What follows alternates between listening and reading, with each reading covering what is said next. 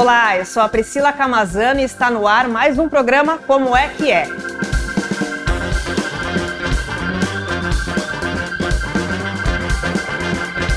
Hoje nós vamos falar sobre o conflito entre a Armênia e o Azerbaijão e a crise humanitária na região de Nagorno-Karabakh. Para falar sobre esse assunto, nós convidamos Igor Gilov, repórter especial do jornal, que vai explicar para a gente tudo sobre a crise humanitária da região, o conflito. Ele vem que vem acompanhando é, essa cobertura. Igor, seja bem-vindo ao Como é que é. O Igor já veio outras vezes aqui no, no programa, então já sabe já como Mais funciona. ou menos já, já sei um pouquinho.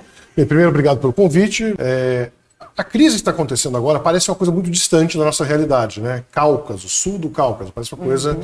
meio nada a ver do ponto de vista aqui para o brasileiro, embora haja uma comunidade armênia muito ativa aqui no Brasil, ela é muito é, é, politicamente importante, ela tem é, empresários importantes, enfim, ela tem, ela tem um, um peso relativo bastante razoável aqui é, em São Paulo e no Brasil de forma geral. Então nós temos aqui um mapa aqui, a Armênia do lado, Azerbaijão e a região do Nagorno-Karabakh Igor, explica pra gente é, que região que é essa, qual que é a importância, explica essa geopolítica aqui dessa então, região. uma coisa legal da geopolítica é você olhar mapas. O mapa ele diz muito do tamanho do problema, que é um pedaço de maioria armênia, né, de população armênia, etnicamente armênia, 99%, é, incrustado no Azerbaijão. Aí você vai me perguntar, por que está incrustado lá? A gente tem que voltar alguns séculos para entender o que aconteceu. É, nessa região, os armênios estavam lá pelo menos desde o século II a.C., em Nagorno-Karabakh. E nessa região aqui azulzinha, roxa do mapa, que é uhum. a, a, região histórica da Armênia. O que aconteceu ao longo dos anos? É, é, teve várias mudanças de, de, de fronteiras e tudo mais, e a partir de um certo momento, os armênios foram um pouco pressionados e passaram a ser subjugados, algumas áreas deles, por outros impérios.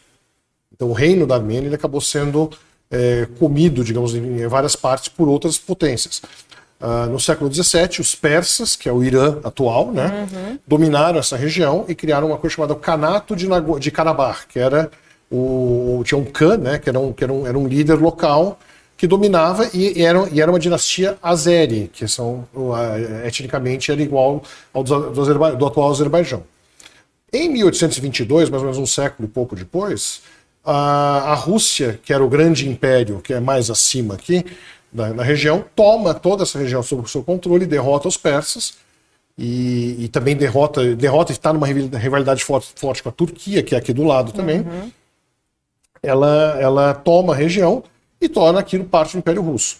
Então houve muita tensão local, mas era, era enfim, então, todos tinham um chefe em Moscou, no caso em São Petersburgo, onde ficava o Tsar.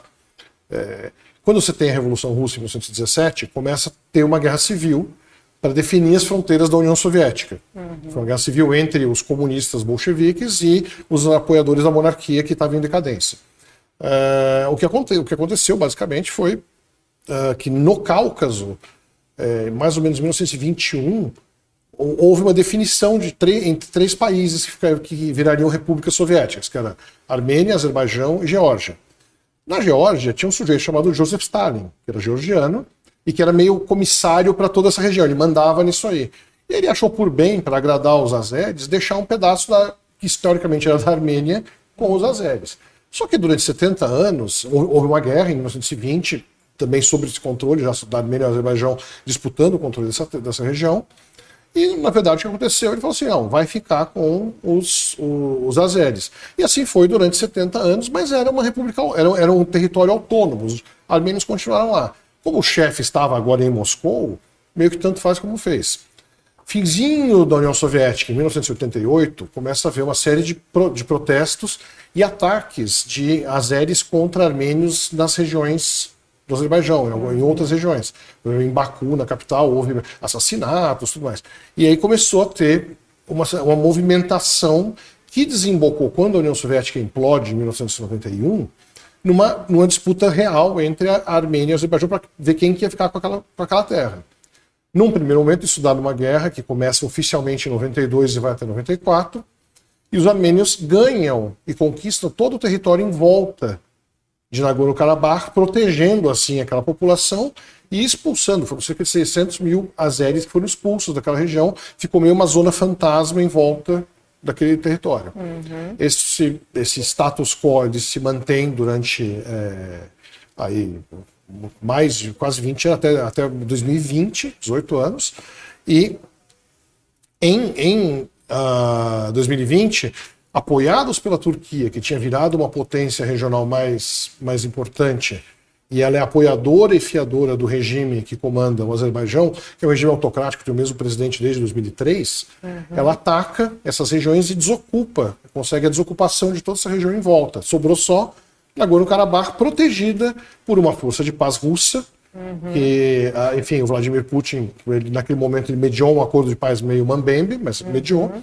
E quando ele faz isso, todo mundo sabe que essa situação está muito complexa, porque é um território isolado. A única coisa que liga é, o território à Armênia é um negócio chamado Corredor de Lachin. Ah, que, sim, é, que é bem aqui nessa na, essa pontinha, pontinha aqui de baixo. entre a Armênia Exato. e a, São mais ou menos 45 quilômetros de distância. É, é, é, um, é um espaço curto, mas é uma estrada sinuosa de montanha, demora horas para fazer. Uhum. E essa, essa estrada foi, em tese, protegida pelos russos. Só que desde o começo do ano, os azeres estavam fechando, estavam bloqueando, é, e aí o governo uh, local começou a falar: olha, a gente vai estar sendo asfixiado economicamente, está faltando comida, e começou a ficar uma situação meio insustentável.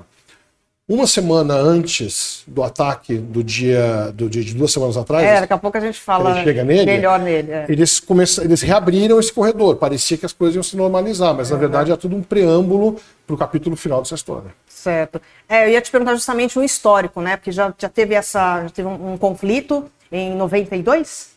De 92 a 94, 94 e depois em 2020. E depois em 2020. Então já tem um histórico ali de conflito na região. Você pode falar um pouquinho da relação, você falou aqui nessa sua fala, mas um pouquinho da relação, o que, que é a Rússia e, e, a, e a Turquia, né? Qual é a relação desses dois países com essa crise? É, na, quando você olha região? o mapa novamente, é uma encruzilhada. Você tem impérios importantes desde a antiguidade, países importantes que é o Irã, a Turquia e a, a Rússia, meio disputando essa região. Então, estrategicamente, para os russos principalmente, ela era muito importante porque é ela serve de tampão, evitando invasões pelo sul. Hum. Porque você atravessando essas montanhas, é uma região muito montanhosa lá para cima na Geórgia, é, você atravessando isso, você tem a, a Rússia, um descampado russo, que é o sul da Rússia. Então, é, é uma região muito importante para ser defendida, desde sempre foi. Então, os, os, os, a dinastia Romanov queria de, ocupou o lugar para ter essa, essa profundidade estratégica, como se fala na, na, geopolítica, e os soviéticos fizeram a mesma coisa. E os russos fizeram a mesma coisa por meio de influência. Quando acaba a Guerra Fria, eles viram protetores da Armênia. Então, a Armênia é um, vira um país que tem uma grande base militar russa, é a maior base fora de, do território russo, uhum. que, com, tem tanques, aviões, é bastante desenvolvida, digamos assim, 3.500 soldados, e eles têm uma relação econômica muito forte. Ele, não, vou, não dá para chamar de protetorado, mas é assim, está sob influência muito forte do, da, da Rússia. O que, que muda? A Turquia começou a ficar muito importante né, nos últimos 10, 15 anos, com o governo do Erdogan, que é o presidente era primeiro-ministro e depois o presidente, ele, ele, ele começa a, a, a, mostrar muita musculatura regional. Começa a virar meio uma potência militar, exporta armas e começa a armar o Azerbaijão, porque existe uma, uma relação étnica, né? Os azeres são turcos, um povo túrquico, então, na verdade, existe uma relação étnica entre eles. Assim como no Irã, no norte do Irã, é, é, o pessoal do, do, do, Azerbaijão costuma chamar ah, é o Azerbaijão, Azerbaijão do Sul, porque é uma região que tem muitos azeres étnicos. Uhum. São, são, cerca de 20 milhões dos 80 milhões de iranianos são azeres étnicos. Então, existem influências competi competindo nessa região é, politicamente. Uhum. E aí tem algumas coisas. O Azerbaijão ele é muito rico em óleo e gás. O gás dele é fica no mar, na bacia do Mar Cáspio. Uhum. Hoje é visto como Mar Cáspio que fica que aqui, é ali, né? É. Para quem aquele canto, canto de lá. Não está aparecendo, Exato. mas ele fica ali, né? E o Azerbaijão ele está sendo visto hoje como um dos substitutos da Rússia para o mercado europeu, depois que com a guerra da Ucrânia os, os, europeus tentaram reduzir ao máximo a compra de gás russo e de petróleo russo e tudo mais. Uhum. Uh, e tem a questão dos, dos é, gasodutos e oleodutos que passam pela região. Então, é uma região economicamente muito importante. É, nesse, no sentido de você tem um domínio sobre isso, você está trabalhando rotas que vão do Mar Cáspio para a Europa. Então a Turquia tem super interesse em manter isso aberto para ela, porque se um, um, mesmo que o gás não seja dela, para passar pelo território dela tem que pagar um imposto, né? Então, uhum. uma taxa, um pedágio. Então tudo tem um interesse econômico também. Econômico, né? Sobrou para os armênios, que eles não têm muita coisa no território deles, é um país bastante pobre, né? eles têm 2,8 milhões de habitantes, uhum. e agora vão ter um monte de refugiados para tomar conta também. Sim, é, daqui a pouco a gente fala dessa crise. É, eu vi, ouvindo você falar aqui dessa região, né? Você falou que no Irã tem uma, uma população ali azeri. Na Armênia também tem, né? Como, como na, no Azerbaijão tem o Nagorno-Karabakh, uma região ali de étnico armênio, dentro da Armênia também tem. É, como que fala o nome da região? Nakhchivan. Nakhchivan. Também Isso. tem uma região ali azeri dentro da Armênia. É, né? mas aí, aí é uma coisa que é peculiar, porque na verdade ela é um pedaço do território do Azerbaijão reconhecido internacionalmente. Ah, Nagorno-Karabakh nunca foi reconhecido como país. Ah, e nem como parte da Armênia. Nem a Armênia considera parte da Armênia. Uhum. Era, era uma república autônoma apoiada pelos armênios. Uhum que nunca teve status internacional. Já essa, essa, faixa aqui, que é entre o Irã, tem uma pontinha da Turquia e a Armênia, ela, ela é um pedaço do território. Mas causa um problema, porque você também tem o sul da, da, da Armênia dividindo eles. Então, uhum. o assunto que a gente depois entra nele é o que, que vai acontecer com esse território agora. Porque a, a, Armênia está numa posição muito frágil politicamente e militarmente. Por quê?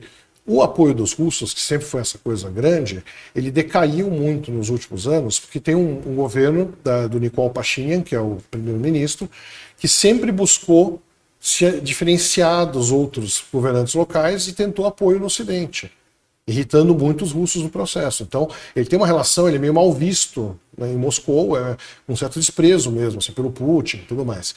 É, ao mesmo tempo, com a guerra da Ucrânia, a posição relativa da Rússia ficou enfraquecida na região. Eles não têm mais aquele eu dou as ordens. Você tem um cara falando grosso, que é o, que é o, o Erdogan, uhum. com os aliados dele no Azerbaijão, ah, o Irã, por hora, está quieto, não está se metendo na briga, mas é, o Putin está numa posição, como ele também tem uma relação próxima do Erdogan, apesar de ele ser da Turquia ser um país da OTAN que está contra a, a Rússia na, na, guerra da Ucrânia e a Turquia fornece drones para, para, e ajuda militar para os ucranianos, ele tem uma relação próxima, porque eles têm muitos projetos energéticos juntos. Então o que aconteceu, em bom português, eles sentaram, teve um encontro recente, inclusive, é, cerca de um mês antes dessa confusão atual, é, entre Erdogan e o Putin, na Rússia. Eles sentaram, obviamente não tem isso por escrito, mas assim, houve uma partilha. Eles falaram assim, ok, então esquece Nagorno-Karabakh, isso aí, vão, vão perder isso daqui. Uhum. E os armênios nessa foram ficaram para trás. Certo. Vamos falar então dessa, dessa crise é, do conflito, na verdade, né, que teve a, uhum. a, a, na semana retrasada, foi dia 18, é, foi na segunda-feira. semana, na segunda-feira, dia 18, né? Conta um pouquinho pra gente o que, que aconteceu ali nessa. Foi uma invasão ali surpresa de Baku, que é a capital do Azerbaijão, na região de, de Nagorno-Karabakh. É, exato. Eles fizeram o seguinte: eles, começaram, eles fizeram uma, uma campanha de bombardeio de 24 horas com mísseis de precisão em todas as instalações militares possíveis que havia na região. E quando acabou, quando a poeira baixou, falaram, bem, agora ou você se rende ou a gente vai invadir com tropas. A força de paz que deveria cuidar da região que é da Rússia não fez nada, lavou as mãos, uhum. considerou um fait accompli, um fato consumado, e a partir daí você teve um processo que demorou mais ou menos uma semana, no qual o, o governo local autônomo de Nagorno-Karabakh entregou os pontos. Você falou, ok, a gente vai dissolver nosso governo, é, a partir de 1 de janeiro de 2024 não existe mais governo é, autônomo, vão ter que negociar uma solução aqui com os azeres. E a população entrou em pânico, porque tem um histórico de lado a lado de massacres, de é, é, é, remoção forçada de populações tudo mais. Eles pegaram as que tinham, botaram dentro dos carros, carroças, caminhões e pegaram aquela estradinha para fugir para a Armênia. Então, até o fim de semana, que foi a última conta que passaram, 105 mil mais ou menos dos 120 mil moradores foram embora. Ou seja, o Azerbaijão vai absorver uma área que vai ter uma população certamente alguma coisa residual, eles prometeram que não iam fazer nada, iam respeitar, mas na prática o que aconteceu foi uma limpeza étnica, as pessoas fugiram de lá porque ficaram com medo uhum. do futuro delas sob o comando do Azerbaijão. Sim, é, a região tem cerca de 120 mil, mil habitantes, né? Habitantes. E, e até na, na, própria Folha, a gente, né, vocês deram matéria mostrando ali imagens aéreas é, das pessoas saindo, né? Do, Tudo do... parecia uma, uma, uma, uma, serpente, uma serpente, né? né? De, de, de, carros na montanha. E é bem nessa região aqui da, é, que você Esse falou, pontinha dessa, dessa pontinha. pontinha é. é. tem, tem um nome ali, essa pontinha. É, né? Laxim. Laxim, né? Do, Eles estavam saindo ali. Latim, como queira, mas enfim, é um pedacinho só que é um corredor, uma estrada, na verdade. Em, em resumo, é uma estrada que passa pelo, pelaquela ponta de território do Azerbaijão. Uhum.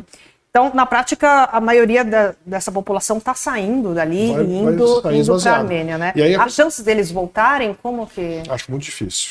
Você tem uma, um histórico muito forte de desconfiança de lado a lado. Eles não confiam no vizinho, vamos colocar dessa forma. Uhum. E quando houve a, a, guerra de 2020, eles, a, a, Armênia perdeu a principal cidade que eles tinham, que se chama Sushi, ou Susha.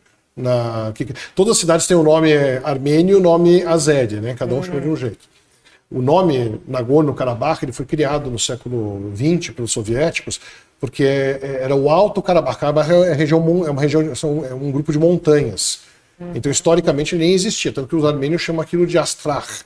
É um outro nome. Todos nomes esquisitos pra gente. É, e o que acontece agora é muito dificilmente as pessoas vão voltar, até porque eles têm, em grande maioria, parentes na Armênia, eles têm uhum. mais ou menos como recomeçar a vida em bases muito baixas, tendo deixado suas casas, sua, a região que as suas famílias habitavam há séculos, em alguns casos, tudo mais. É, é uma tragédia meio que repetitiva nessa região, sempre tem esses deslocamentos. Né? Sim, é, como a gente falou, são, tiveram vários conflitos, né? E, e essas pessoas estão ali desde o século II antes de Cristo, é, né? Já é. estão há muitos anos ali, né?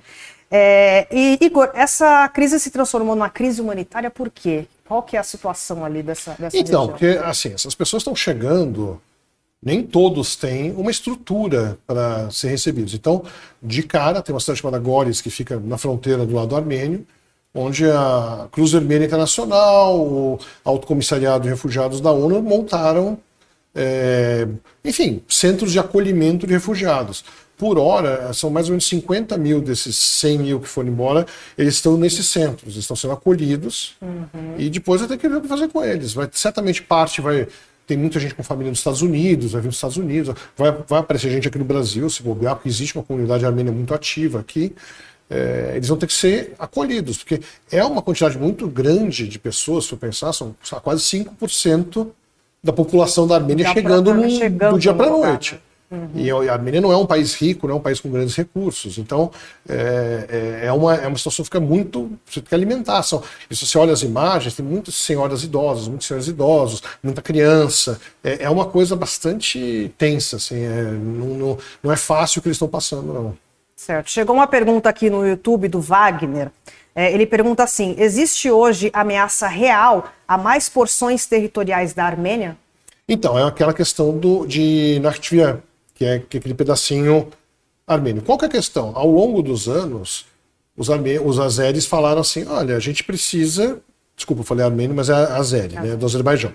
Os armênios falam assim: a gente precisa ter uma ligação por terra segura entre o nosso território e esse território que é um território reconhecido pela ONU, bonitinho, é parte do país. E era uma, enfim, essa, esse corredor existe também, é uma rodovia, mas também estava meio sob guarda dos russos, ninguém sabia direito quem quem que fazia, digamos, o, o, a segurança dessa região. Então, essa relação, o que acontece? Em, logo depois dessa absorção, de essa derrota né, de Nagorno-Karabakh, o Erdogan foi com o Aliyev, que é o ditador, o autocrata, no caso, é o termo mais correto, da, do Azerbaijão, eles foram para essa região fizeram um evento, inauguraram umas instalações militares, não sei o quê, e ambos falaram: olha, está na hora da gente pensar como que a gente vai ligar isso aqui. Aí, na hora, tocou o alarme na Armênia, falou assim: olha, eles vão é, tentar engolir o sul da Armênia para juntar as duas partes. Aí já veio lá, o Azerbaijão prometeu, teve uma reunião na União Europeia, lá em Bruxelas, o embaixador falou: não, tá tudo bem, a gente só quer estabelecer é, uma conexão segura, linhas energéticas, aquela coisa toda. Mas, obviamente, nesse ponto, os armênios estão achando que eles estão sendo rifados para tudo. Então, é, existe um temor grande de que algum pedaço do sul da Armênia acabe para passar para controle azério. Contra isso, vai o fato de que a, até agora não houve uma guerra, nesse caso atual, entre a Armênia e o Azerbaijão, era entre um território autônomo. Uhum. Então, você está falando de eh, botar uma guerra contra um país que tem uma base militar russa grande e tem a questão do Irã, porque o Irã olha para esse movimento e fala: peraí, daqui a pouco eles vão querer territórios no norte do Irã que tem maioria azeri. Pode acontecer. Então existe essa insegurança, porque na hora que você está muito forte vindo de uma vitória militar, as pessoas ficam com o apetite exacerbado. Né? Uhum. Chegou outra pergunta aqui no Instagram, do André. Ele diz assim: há uma parte separada do Azerbaijão no mapa após, é, após o território armênio, acho que aquela região que a gente uhum. acabou de falar, né? Ele, tá, ele queria saber qual que é a história dessa região separável, separada. Houve disputa com a própria Armênia? Não, houve. É, é, é, é era um enclave, né? Assim, uhum. as, as, populações não eram fixas no tempo da União Soviética. E como tudo era parte da União Soviética, quando separou, houve uma discussão, porque na divisão feita pelo Stalin nos anos 20, essa região era da, do, do Azerbaijão. Então já havia essa fronteira e ela foi mantida. Ele, basicamente, quando, quando acaba a União Soviética, os países que, que eclodiram, das né, 15 repúblicas que saíram da União Soviética, tiveram as suas, as suas fronteiras mais ou menos respeitadas como elas eram no tempo da União Soviética. Aí ah, houve várias questões, como está agora colocado na, na Rússia, na, na, na Ucrânia, está tá colocado. Você tem uma disputa por um pedaço que a Rússia acha que é dela e acabou, que é o leste e o sul da, da, da, da Ucrânia, além da península da, da Crimeia que já foi anexada. E agora, esse é um outro, digamos, cadáver insepulto que é, são esses pedaços separados que você não sabe se vai ter mais conflito ou não. Existe outro pedaço que todo mundo fica preocupado que pode ter confusão, que é chama Transdnistria, que é um pedacinho da Moldova, que era uma república soviética também, entre ela e a, e a Ucrânia. E é uma região pró-Rússia. Lá você vai, tem a moeda é o rublo, eles ainda tem a, a bandeira ainda tem foice martelo, é um país que vive ainda meio uma ilusão soviética, assim, é uma coisa curiosa. Mas, enfim, se tem uma. uma, uma são fraturas que estão se consolidando, se consolidando de forma errada. E agora, meio na força, estão tentando quebrar e arrumar de novo. Né? Certo. Igor, você chegou a entrevistar alguns desses refugiados ali na, na região, né? Eu queria que você contasse um pouquinho o que, que eles te contaram, como é que está a situação deles. Eles só foi, foi, assim, eles estavam esperando que o pior ia acontecer desde que fecharam aquele corredor Uhum. É, durante alguns meses desse ano estava fechado o corredor, porque muita gente depende de ajuda da, que vem da, da, da Armênia para sobreviver mesmo, que não tem emprego, a economia lá é, ela tem algumas coisas interessantes, até tem, tem, uma grande destilaria, tem várias destilarias de conhaque armênio que é muito famoso, são lá. E isso é uma fonte de renda muito importante para eles. Antigamente tinha turismo, mas agora acabou, desde a guerra de 2020, pelo menos, você não tinha mais turismo. É, então eles precisavam de muita ajuda externa e também para escoar, por exemplo, a produção de vinhos e conhaque, que é uma produção bastante razoável que eles tinham lá. É, então eles falaram que eles estavam esperando o pior, mas não esperavam que fosse tão rápido. Porque foi assim, do dia para a noite. Foi 24 horas. Soou alarme aéreo, todo mundo ficou meio em pânico, se enfiou lá no, no primeiro porão que achou, parou, quando parou já tinha acabado. Então, diferentemente da, da guerra de 2020, que demorou 44 dias, uhum. ou da outra dos anos 90, que demorou dois anos, dessa vez foi 24 horas acabou o serviço. Então, eles falaram assim: bem, agora precisa fazer o quê? Eles entraram porque começam a boataria. Tem, eles usam o Telegram, eles usam o WhatsApp e começou a espalhar que, olha, tá tendo massacre, os soldados vão vir aqui matar todo mundo. As pessoas entraram em pânico e foram embora. Pegaram o que tinha e levaram embora. Certo. E chegou uma outra pergunta no, no também no YouTube, mas eu, que faz parte também dessa pergunta que eu vou te fazer. É, eu ia te perguntar qual é a posição do Ocidente na crise. E aí eu já te pergunto aqui no Instagram chegou uma pergunta que é o seguinte: os Estados Unidos e a União Europeia estão preocupados com esse conflito, assim como estão com a guerra da Ucrânia? Não, não é comparável, porque os interesses colocados, é, a Armênia, infelizmente, ela é um, um país muito pequeno e muito não importante para os interesses ocidentais. Assim. O que acontece com a Armênia é, infelizmente, para os armênios é, é problema deles. Eles não têm uma grande preocupação. O que aconteceu? Com essa, essa crise fermentando, a Armênia acelerou seu processo de pedir ajuda para os Estados Unidos. Então, é, houve na, na, semana, na, semana, que a, que a ação ocorreu, estava tendo um exercício militar conjunto de tropas americanas com tropas armênias que não podiam fazer absolutamente nada. Era, um, era só, só, serviu para incomodar o Putin, para falar, ah, é, você quer ficar com os Estados Unidos? Aí a chancelaria russa falou, olha, historicamente é um erro que vocês estão cometendo, porque a, o Ocidente não quer nada com vocês, vem aqui fica comigo. Só que, enfim, está tá uma, uma relação, digamos, bastante esgarçada nesse momento com, com o governo da Armênia. Já a União Europeia é a mesma coisa. Eles, com a crise colocada, não precisamos é, fazer alguma coisa, o Azerbaijão não pode tomar militarmente essa região. E foi bem no dia que começava, foi na, na véspera do começo da, da Assembleia Geral da ONU. Então o Macron, o presidente da França, ligou para o premier da, da Armênia prometendo apoio, eles não podiam fazer absolutamente nada, eles não têm condições. Tanto que agora só, passado uma semana, duas semanas da crise, no domingo passado, agora, é, a, a, ONU conseguiu enviar a primeira missão de observadores internacionais, né, que nunca conseguiu botar observadores internacionais lá dentro. A, a, o Azerbaijão deixou. Chegaram lá, não tem mais nada. Ele falou assim: ó, até tá bonitinho, porque não, não quebraram, não explodiram as escolas, as igrejas são super famosas, igrejas super velhas, que tem lá patrimônio da Unesco, tudo tão intactas, aparentemente. Só que não tem mais gente. Então eles não tinham mais com quem falar. Entendi.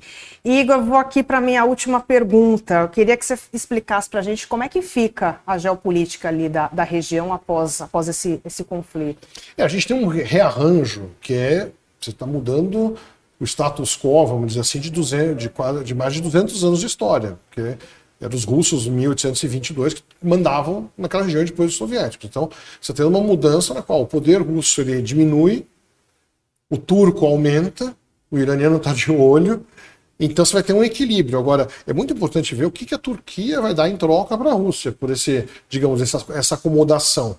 Porque existe um. Para o Putin, não é um mau negócio também você ter aquela região estabilizada. Talvez tenha feito um acordo específico, que ele ganha alguma coisa em troca depois. Ah, uma posição turca menos favorável à Ucrânia. A gente não sabe, é impossível saber. Ninguém estava lá na sala quando eles conversaram. Mas você tem uma mudança de, de, de status quo que vai se. Vai, vai, vai significar provavelmente mudanças de rotas comerciais, Acho que negócios energéticos vão mudar, talvez tenha novos gasodutos planejados. Tem várias coisas que podem acontecer mas que a gente não sabe ainda nesse momento. Nesse momento ainda está muito nebuloso. O que se sabe é que acabou o que tinha. O que vem pela frente ainda está meio uhum. incerto. E como você falou ali no começo da nossa conversa, é, aquela região, a partir do dia 1 de janeiro de 2024, já não vai mais existir. Então, as é, precisam. Exato. Só que, na verdade, na prática, ela deixou de existir quando as pessoas fugiram de lá, né? Então, a absorção por parte da, do Azerbaijão o governo já disse que ah, ah os hospitais vão estar funcionando a partir já dessa semana, eles vão botar médicos azeres. Uhum. Não vai ter quem atender, mas vai ter gente lá, coisa e tal. Então tá certo, Igor Gilov, repórter especial da Folha, veio aqui explicar para a gente sobre essa crise humanitária ali na região. A gente continua aí acompanhando a cobertura para saber mais notícias né, de como vai ficar aí nos próximos dias a região. Obrigada, Igor. Obrigado, Seja sempre bem-vindo aqui ao Como é que é para explicar para a gente sobre esses assuntos Legal. tão importantes. Obrigado. E eu agradeço também a você que nos acompanhou até aqui. Espero vocês amanhã.